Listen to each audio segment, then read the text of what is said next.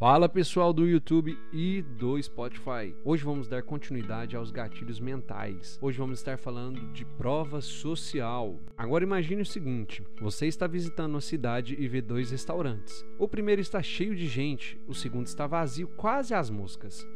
Qual restaurante você escolherá? Este exemplo é o mais simples do que a prova social. Quando precisamos tomar uma decisão, procuramos referências de outras pessoas para nos auxiliar neste momento. Pensando no mundo do marketing digital, isso é muito comum. Com os depoimentos, seja em vídeos ou prints, de pessoas falando bem de você no Facebook. Mas na prática, como isso se aplica ao seu negócio? Mas veja o seguinte: a prova social hoje é endeusada. Há uma idolatria por vídeos e depoimentos. Mas entenda que isso é muito importante. Agora imagine que você vai a uma loja e pergunte para outras pessoas o que elas acham. De forma curiosa, todas apenas falam bem da loja, do produto, Parece que você está entrando em um mundo perfeito de fantasias. Não tem falhas, é fácil, e muito simples e rápido também. E tudo o que você pode imaginar de bom você vai encontrar. Eu não sei você, mas isso é um exagero. Soa muito bem como uma fraude. Até porque, novamente no mundo do marketing digital,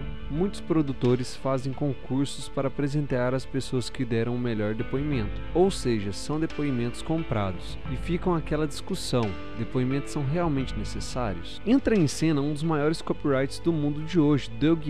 Ele rodou um teste simples. Em uma página de vendas, ele adicionou um depoimento e em outra não. Fora isso, as páginas eram idênticas. O resultado? A página sem depoimento converteu 20% mais do que a outra. Na prática, lembre-se que você precisa testar sempre. Em uma das minhas páginas de vendas, Após colocar os depoimentos, aumentei quase 30% o volume das vendas. Entenda que hoje as pessoas estão saturadas de ofertas e todas com depoimentos perfeitos, mas o produto não funciona. As pessoas estão ficando céticas. Lembre-se que depoimentos falsos e artificiais podem afastar os seus clientes. Então, se você tem uma loja, nunca se esqueça. Um exemplo, após o cliente comprar o seu produto, depois de uma semana ou até mesmo de 15 dias, envie uma mensagem para ele perguntando o que ele achou do seu produto, do atendimento da sua loja. Sempre que você fizer isso, você começa a registrar estes momentos e postar nas suas redes sociais. Isso ajudará muito, muito mesmo a credibilidade da sua loja. Agora eu vou falar para vocês um pequeno exemplo do que um depoimento deve conter. Número 1. Um, quem elas são?